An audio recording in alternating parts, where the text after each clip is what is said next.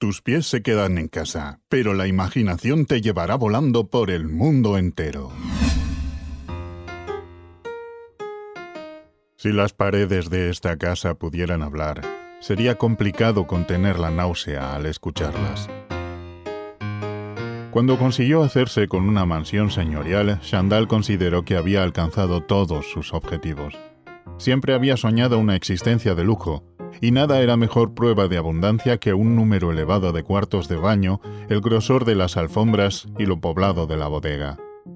Hoy en día la loza blanca brillaba en gris mate, las alfombras lucían calvas y nadie reabastecía la oscura cava. Chandals había sido la reina del cabaret. Sus piernas despegaban hasta el cielo desde la base de unos tobillos apenas visibles, pero que siempre devoraban cuantas miradas se posaban en ellos. Terminaría la larga descripción de sus beldades en una brillante melena hecha de atardecer, marco para un rostro ovalado en el que convivían la niña más inocente y la mujer más arrojada. Pero tuvo la osadía de cumplir 30, fecha a partir de la cual sintió que eran los pechos de sus coristas los que recibían con mayor destello el deseo del público. Quizá no fuese cierto, pero creerlo causaba los mismos efectos. La copita del final de la noche pasó a ser la botella y, con el alcohol en el cuerpo, comenzó a perseguir al dragón. Sandal se hundía y su casa se venía abajo con ella. Primero el jardín, con el despido del jardinero.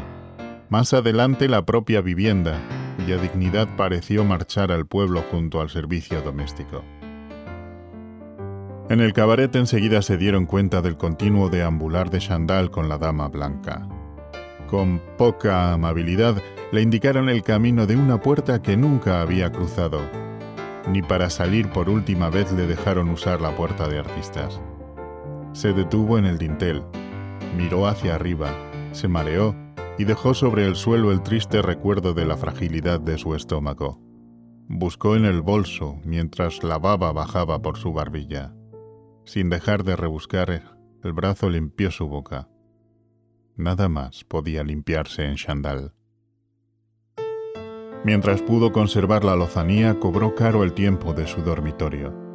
Pero en cuanto las ásperas caricias de sus clientes empezaron a topar en hueso, las visitas empezaron a desaparecer. Hasta entonces, ella consumía su poca energía en mantener el hall, el salón, el dormitorio y el camino a este. Dejó incluso de hacer ese esfuerzo.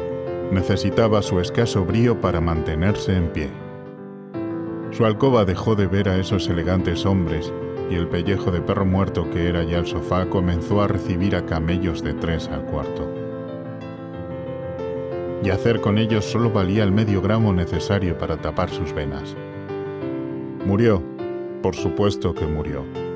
Supo que iba a pasar y dejó todas las puertas abiertas para que el cadáver de la casa pudiera escapar de sí. Pero ningún cadáver se va. Permaneció para dar cobijo a cuantas especies nadie quería en su jardín.